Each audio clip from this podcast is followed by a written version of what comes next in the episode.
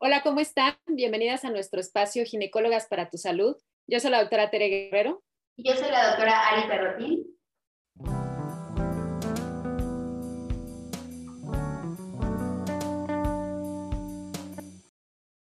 Pues bueno, en esta ocasión les traemos un tema muy interesante que, pues bueno, en los últimos meses como que se han dado algunos casos, tanto en la consulta de Ari como en la mía, y seguramente que muchos colegas ginecólogos han tenido casos similares, eh, inclusive un tema que a muchas mamás les interesa, les preocupa y vamos a hablar de lo que es este proceso de la pubertad, pero específicamente qué pasa cuando este desarrollo que se debe de presentar eh, ocurre antes de tiempo.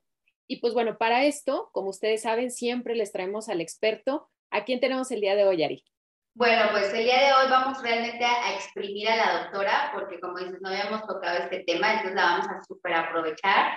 Porque aparte, chequense el currículum. La doctora es la doctora Ana Paola de Cosío Farías. Ella es egresada de la Universidad de Anáhuac. Después hizo la especialidad de pediatría y la subespecialidad de endocrinología en el Instituto Nacional de Pediatría. También ha podido trabajar en el extranjero, como por ejemplo en el Hospital Children's Hospital de Filadelfia y en el Cook Children's de Texas. Y bueno, la tenemos trabajando ahora aquí en Ciudad de México, en su consulta privada, pero con ese currículum yo creo que, si no te vale la pena exprimirla. Bienvenida, doctora Ana. Hola, muchísimas gracias por la invitación. Estoy encantada de estar con ustedes y sobre todo encantada de poder transmitir información que sea útil para todos. Muchísimas gracias. Y pues bueno, arrancando con este tema, eh, vamos a platicar un poquito primero eh, cómo es el proceso de la pubertad. Cuando hablamos de este proceso, normalmente tenemos el concepto en la cabeza, yo creo que el público en general lo tiene porque pues desde que estamos en la primaria, ¿no? Creo que por ahí de quinto, sexto de primaria nos empiezan a explicar qué es la pubertad y qué ocurren en estos cambios. Pero desde tu punto de vista, ¿nos puedes platicar un poquito cómo es la evolución de la pubertad normal? La pubertad normal en mujeres suele empezar en la gran mayoría con el desarrollo de los pechos. Empieza a haber un botoncito justo atrás de la areola. Muchas niñas se quejan de un poquito de dolor y es el primer paso, el crecimiento de los pechos. Esto va a ir progresando y después de que aparecen esos pechos, más o menos a los dos años van a presentar la menstruación. Entonces es bien importante que sepan esto, porque muchas veces las mamás dicen, ah, ya empezó con los pechitos, mañana mismo va a presentar la menstruación. No, siempre es algo que lleva tiempo. Después de que empiezan el botón mamario, se, em, se ve también la aparición de algo de vello púbico. En la mayoría de, los de las niñas sucede en este orden, pero hay cierto porcentaje en el que el orden es al revés primero desarrollan el vello púbico y después presentan el botón mamario. Ambas son eh, perfectamente normales. Muy bien. Y esto que comentas del botón mamario creo que es bien importante que sepan que es una parte completamente normal de este desarrollo y que pues forma parte de, de estos estadios iniciales, ¿no? De la pubertad ocurre mucho que a veces nos, llevan a las niñas a la consulta ginecológica porque pues resulta que la niña se exploró y se tocó una bolita en la mama, lo que acabas de mencionar, ¿no? Se tocan esa bolita y entonces se espantan o la mamá le dice, oye, déjame te reviso y entonces la revisa la mamá y ven esas bolitas y a veces se espantan mucho, ¿no? Y, y sí es bien importante lo que tú comentas, ¿no? Es parte completamente normal de este desarrollo. Exacto. Y otra cosa que tienen que saber es que es normal que suceda a partir de los 8 años de edad. Entonces, cualquier niña que presenta esta bolita, que es el botón mamario atrás de la areola después de los 8 años de edad, perfectamente normal. Si es antes, acudan a consulta, porque sería una aparición prematura y necesita evaluación diagnóstica y tratamiento. Ok. Y, doctora, ahorita que, que estábamos comentando con respecto a edades y aparición, eh, creo que muchas mamás que nos lleguen a escuchar pueden decir, no, ay, es que eh, a mí me, me, llegó la regla a tal edad, es que yo estaba muy chiquita, ¿no? O me dicen que a mi hermana empezó muy chiquita. Entonces, para definir un poco el concepto, ¿qué es exactamente o cuándo podemos pensar que es pubertad precoz? Y obviamente las mamás que oyen, ¿cuándo deben de ya acudir al médico?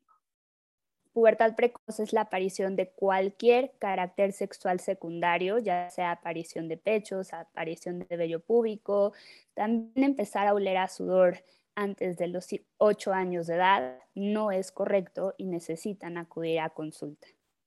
Ok, creo que es, es, mucho mejor que tengamos un concepto fijo. Las tres sabemos que en medicina muy pocas cosas son blanco y negro, pero creo que esto es muy importante porque a mí me ha pasado, imagino a, a, ustedes dos también, que llegan, ¿no? Y dicen, es que mi niña está muy chiquita, creo que ante los ojos de las mamás siempre vamos a ser chiquitas y bebés, ¿no? Pero, pero llegan y 10 años y es que está muy chiquita y bueno, y ahora que escuchamos a la doctora, pues realmente estamos hablando de, que, oye, no, a esta edad, ocho años, sí se me tienen que prender un poco las alertas de decir, mejor la llevo al médico, porque sí realmente está siendo muy, pequeña, ¿no? Exacto.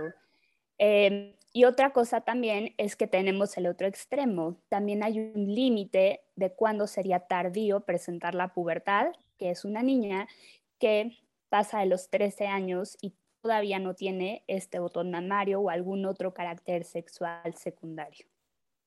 Sí, ocurre que a veces pues nos las llevan ya de 16 años, 17 años, a veces son diagnósticos ya muy tardíos, ¿verdad? Cuando, como dices tú, nos vamos al otro extremo en el que sí, eh, estas jovencitas no han presentado su primera menstruación, a la exploración las vemos y pues no tenemos eh, ningún tipo de caracteres sexuales secundarios, ¿no? Lo, lo que comentas.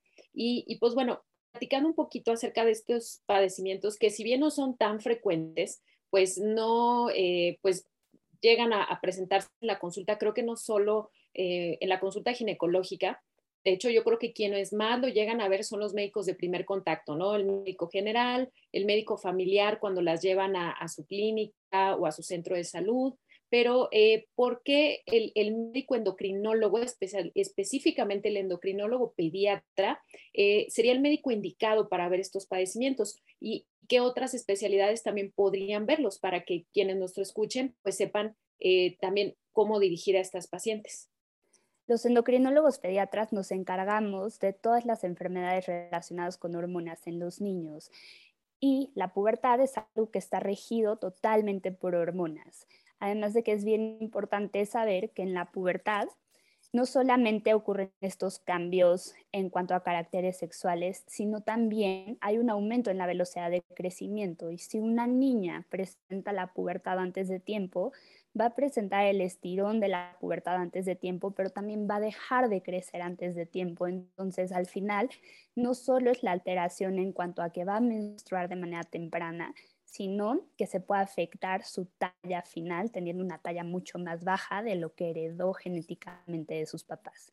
Entonces, los endocrinólogos pediatras vemos todo esto de manera muy integral en el que cuidamos tanto la parte hormonal sexual, pero también uno de los objetivos del tratamiento es alcanzar una talla final normal para los pacientes sí, esto de la talla creo que es muy importante, ¿no? Y a veces eh, nosotros lo, detectamos por clínica, ¿no? Cuando llega alguna paciente a alguna consulta ginecológica de rutina o por otra cosa, eh, y le preguntamos, ¿no? Oye, ¿cuándo tuviste tu primera menstruación? Ay, pues bien chiquita, doctora, estaba en tercero de primaria, ¿no? me, llegó muy pronto y pues, efectivamente, ¿no? Una de las características, pues es esto, ¿no? La talla baja que a veces, como dices tú, no coincide tanto con la parte genética, ¿no? Con el hecho de que a veces los papás pues tienen una talla un poquito más alta y pues resulta que son, son niñas que se quedan con una talla muy bajita.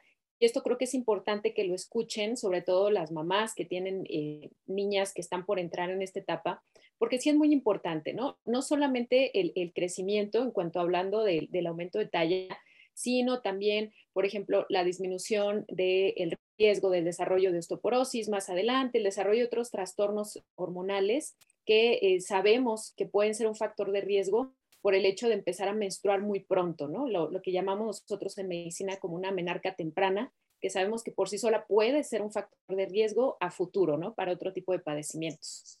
Exacto, está descrito que una menarca temprana también va a tener en la mayoría de los casos una menopausia temprana y los estrógenos son muy importantes para la salud del hueso. Un hueso que no está expuesto a estrógenos tiene riesgo de osteoporosis y de fracturarse. Entonces, por esta parte también es muy importante y algo en lo que quiero hacer hincapié es que sepan que a veces son casos familiares, ya están muy bien descritas causas genéticas hereditarias en las que hay mutaciones en genes que corren en las familias, donde empiezas a preguntar a qué edad menstruó la abuelita, no, pues a los ocho, y la tía materna a los ocho, la mamá a los nueve. Entonces son menstruaciones muy tempranas y si estábamos hablando de que de la primera aparición del botón mamario a la menstruación pasan dos años, quiere decir que estas niñas empezaron con cambios desde los seis, siete y es antes de este corte que pusimos que es ocho años de edad. Entonces, si en sus familias ustedes detectan que hay un patrón de pubertad precoz o temprana, es muy adecuado que lleven a sus hijos a revisión alrededor de los seis años de edad para estar pendientes, como todavía con mucha más alerta en este tipo de casos. Creo que en esto es importante decirles que, que, hemos hablado de varios médicos, ¿no? O sea, que si la ve el médico familiar, si la ve el pediatra, creo que también hay que incluir en este, en este cuadro a los colegas que nos escuchan, ¿no? Porque a veces, ay, pues ya, ¿no? Como, como decía doctora, pues es que es así, toda la familia arreglado chiquita y pues lo damos por sentado o de pronto, ay, pues no pasa nada, ¿no? O al contrario, nos alarmamos, ¿no? Oye, no, creo que los colegas que nos llegan a escuchar de otras especialidades, que también, ¿no? Nos salta un poquito la alerta de decir, ok, yo soy pediatra, esto no es exactamente mi rubro, o yo soy ginecóloga y me la trajeron, entonces pues vamos en conjunto, pero creo que se trata de eso, de canalizar a las pacientes y a las niñas en este caso al médico que le corresponde, pues para darle el, seguimiento correcto. Claro.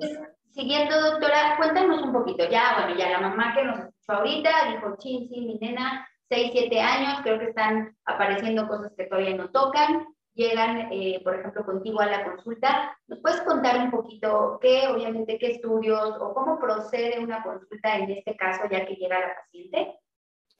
Para hacer el diagnóstico de pubertad precoz necesitas cumplir varios requisitos. Número uno, que tenga estos caracteres sexuales secundarios.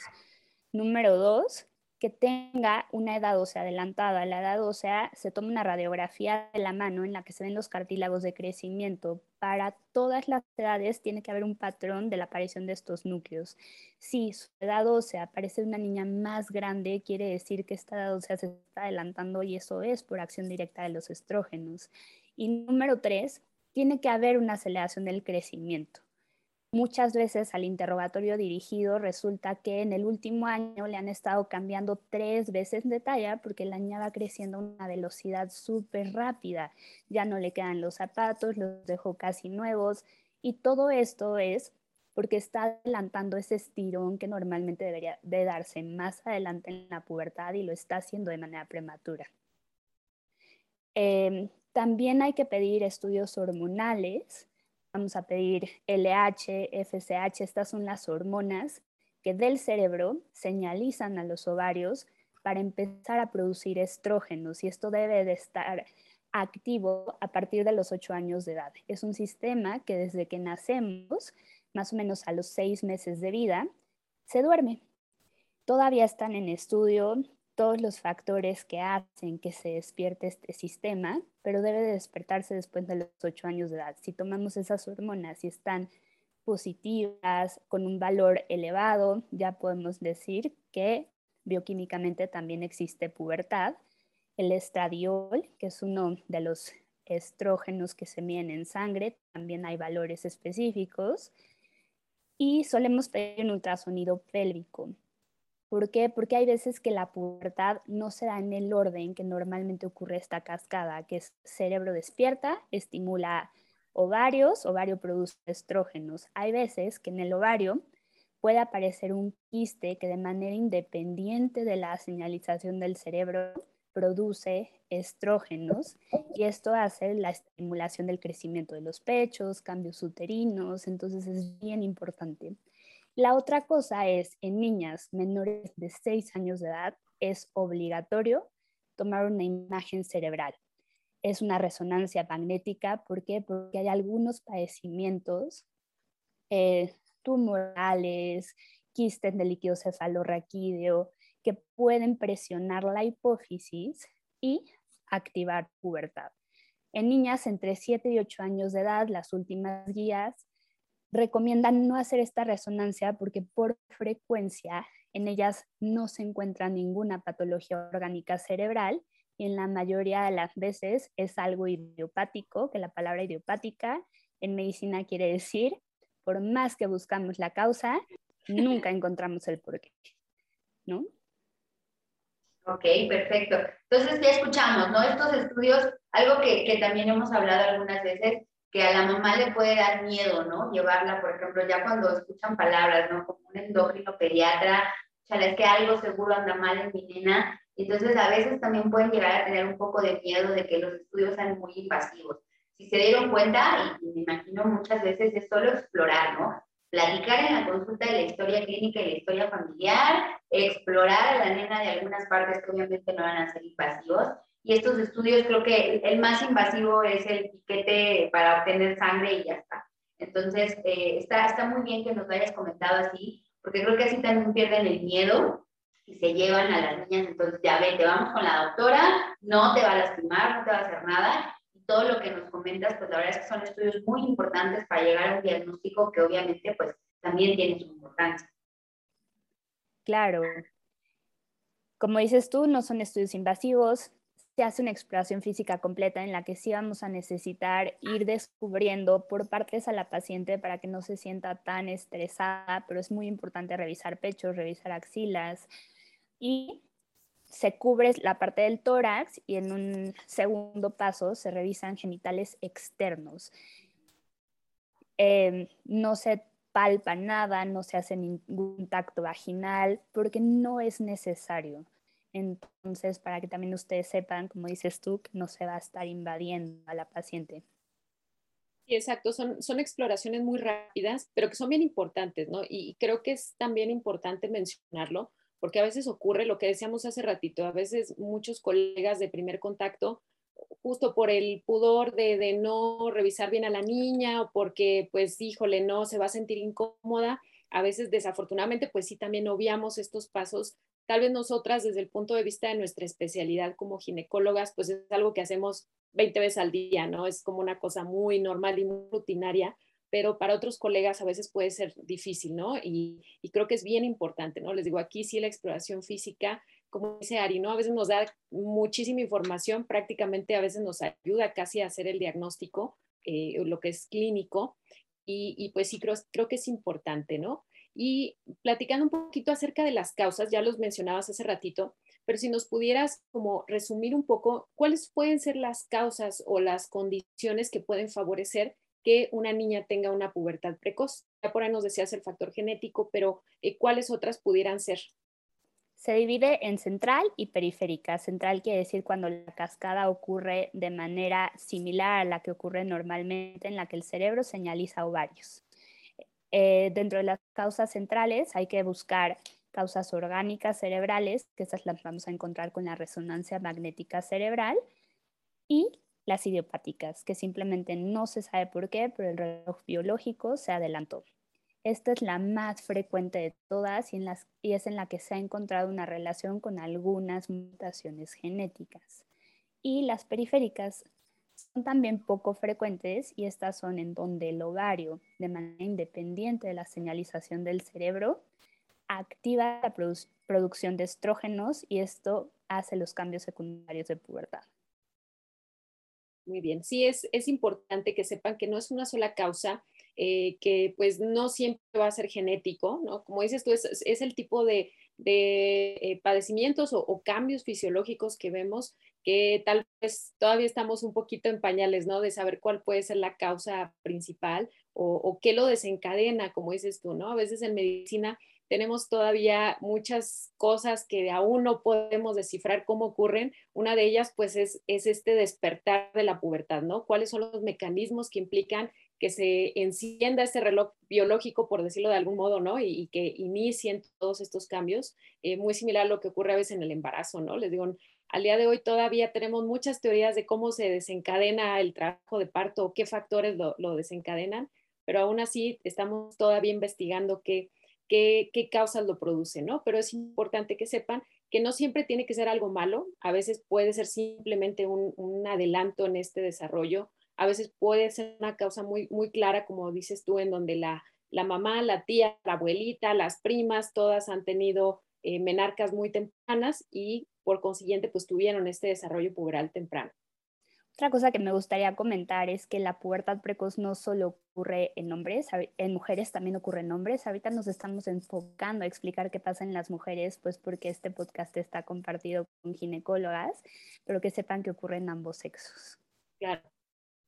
Ay, pues eso, eso está importante. No sé si quieras por ahí, claro que habrá mamás de niños, si quieres decirnos algunos puntitos. Sí, nosotros nos centramos en niñas, ¿no? Pero, pero sí es, es muy importante. Entonces, no sé si, si quieras compartirnos, aunque sea unos puntitos, para que también estemos alertas. Claro que sí. Em, los rangos de edad cambian un poquito. Es un año más que el que habíamos dicho en mujeres. Entonces, en hombres es normal empezar con cambios de pubertad a partir de los 9 y el límite es a los 14. ¿Cómo son estos cambios de pubertad? De la misma manera que ya lo explicamos, el cerebro despierta aumenta la producción de las hormonas LH y FSH y en este caso van y estimulan el testículo y el testículo va a crecer. Entonces este es el primer cambio de pubertad en un hombre.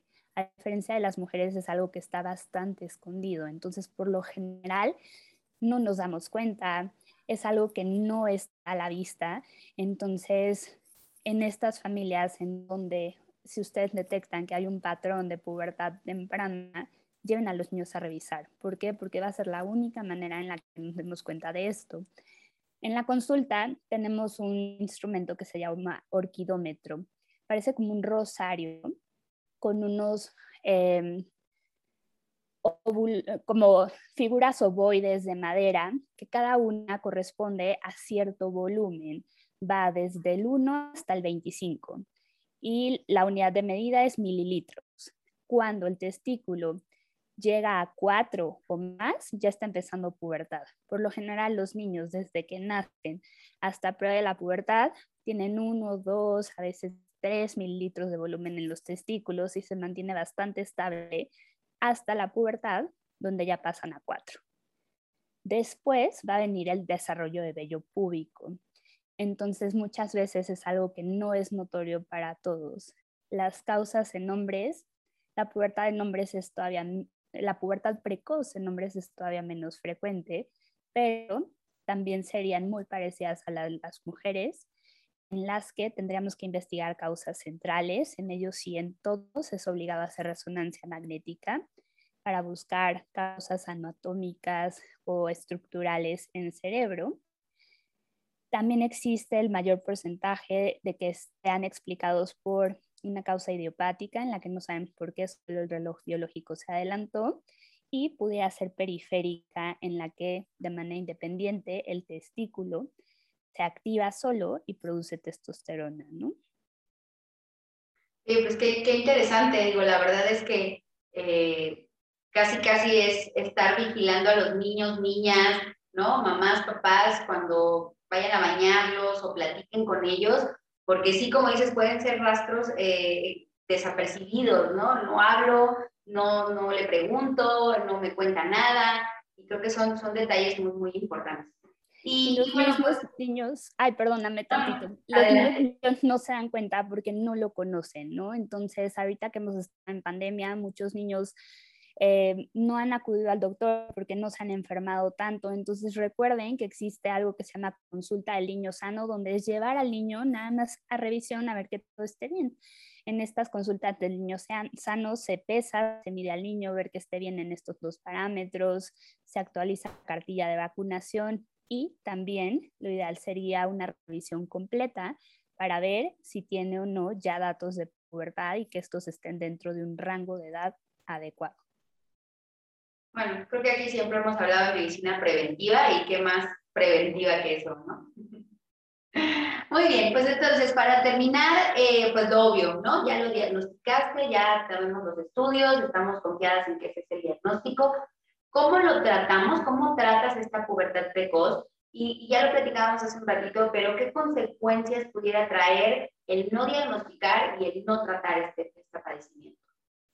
El tratamiento, como todo, va a depender de la causa. No va a ser lo mismo que encontremos un cáncer en el sistema nervioso central que esté causando la pubertad eh, o que sea una pubertad precoz por algún quiste en ovario. Por lo general en esto solamente se requiere vigilancia porque se reabsorben de manera independiente. Eh, pero la causa más frecuente, que es la idiopática, esa se trata bloqueando toda la cascada hormonal. Se trata con un grupo de medicamentos que se llama análogos de GNRH. Esta es una señalización todavía más arriba en el cerebro, que esta sustancia, la GNRH, es la que se encarga de activar la producción de las hormonas que ya habíamos hablado, LH y FSH, y se bloquea este nivel. Por lo tanto, si ya tenemos LH y FSH, el ovario no va a estar estimulado y no va a producir estrógenos.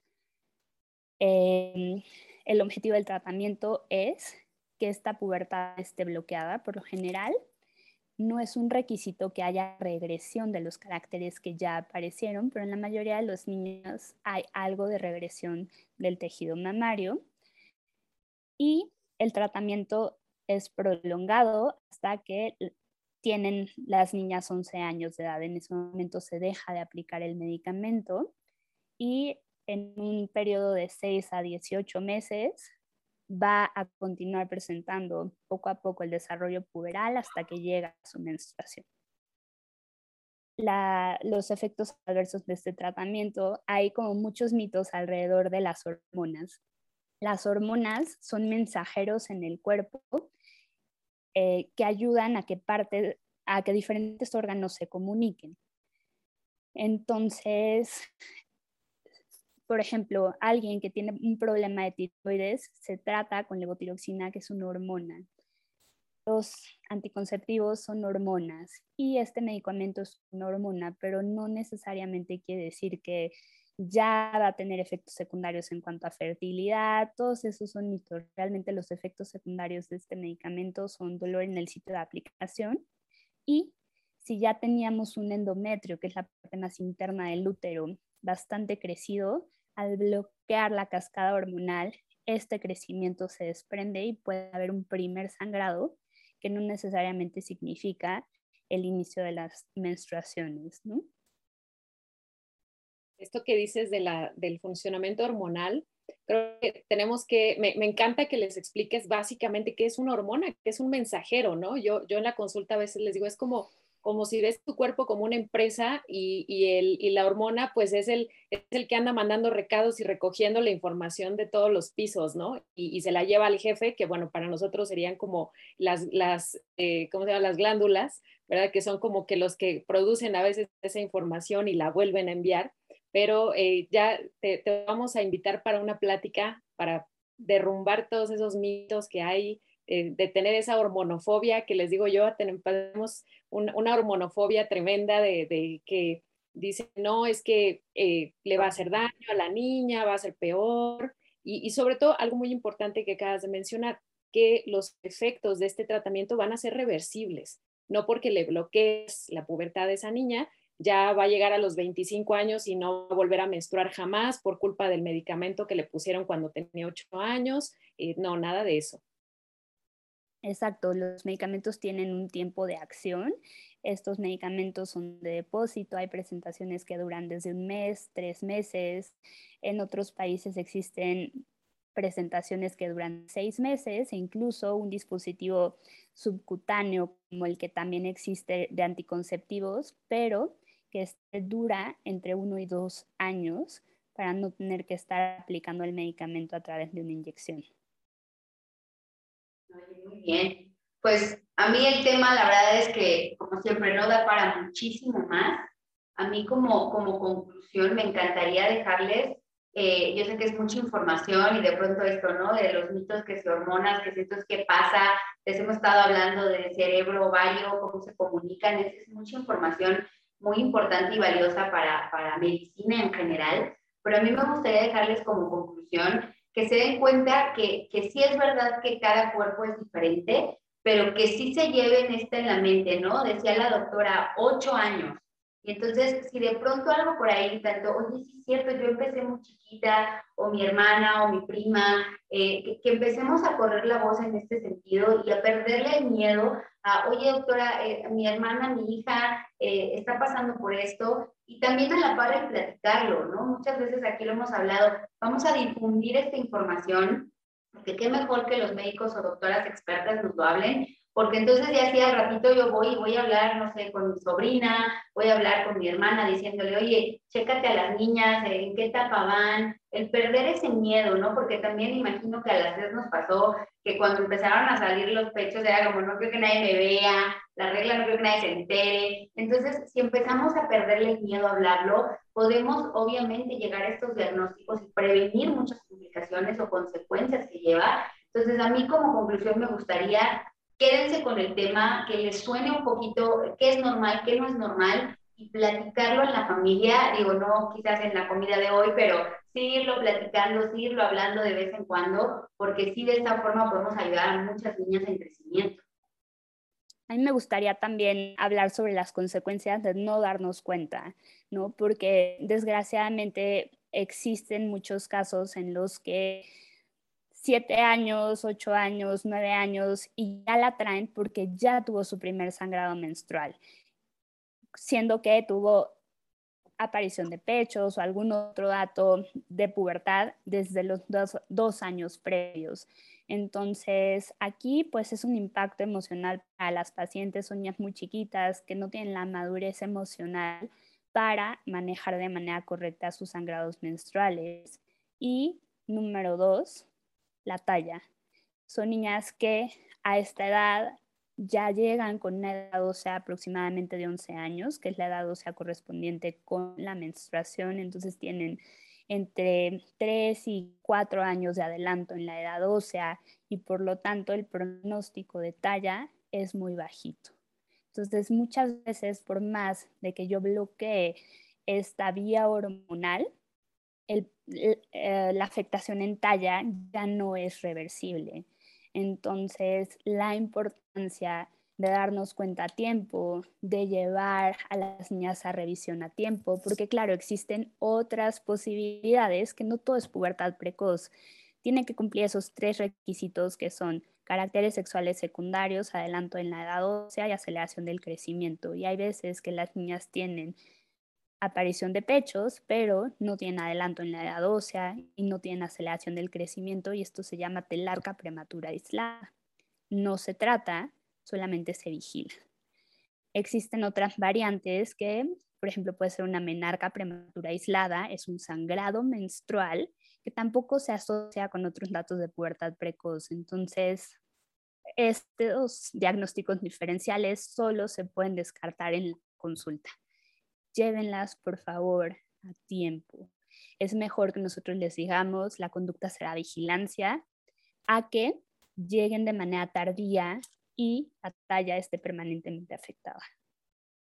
Sí, exacto. Yo creo que esa es la mejor conclusión que, pueden llevarse, eh, el escuchar esta información, asimilarla y detectar oportunamente, ¿no? Siempre les decimos, eh, es como la conclusión general siempre que les damos, pero creo que es bien importante acudir al experto, de verdad. Eh, siempre vamos a tener de la mano expertos que nos pueden ayudar, que se especializaron en, en áreas como esta y que nos pueden dar información que no siempre va a ser un tratamiento como lo acabas de decir, ¿no? En muchas ocasiones, tal vez después de la exploración, del interrogatorio, de los estudios, se va a decidir que, bueno, no hay problema, podemos dejar a la niña en vigilancia, no le vamos a, dar ningún tratamiento, pero creo que también es importante perder el miedo a este tipo de tratamientos que sabemos que el efecto que van a tener va a ser mucho mayor en cuanto al beneficio contra cualquier efecto adverso que pudiéramos obtener, ¿no?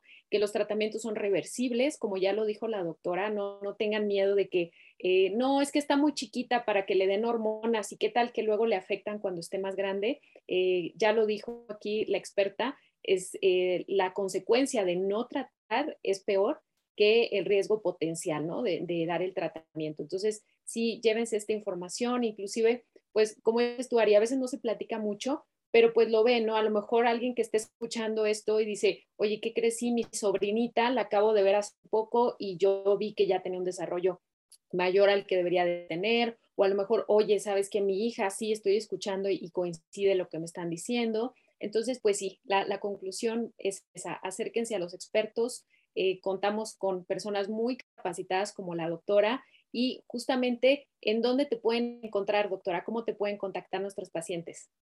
Me pueden buscar en redes sociales, estoy como doctora DRA. Punto de cosío, de se escribe D-E-C-O-S-I-O,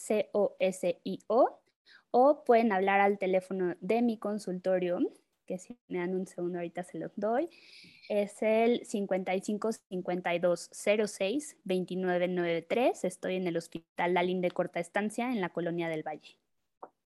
Muy bien, doctora, pues te lo decía cuando nos contactamos, creo que te vamos a nombrar la endocrinopediatra del, del canal, porque pues sí, la verdad es que nos contactan obvio a nosotras muchas mamás y creo que ya empieza a sonar más en la consulta, oye, ¿cuándo te traigo a mi niña, no?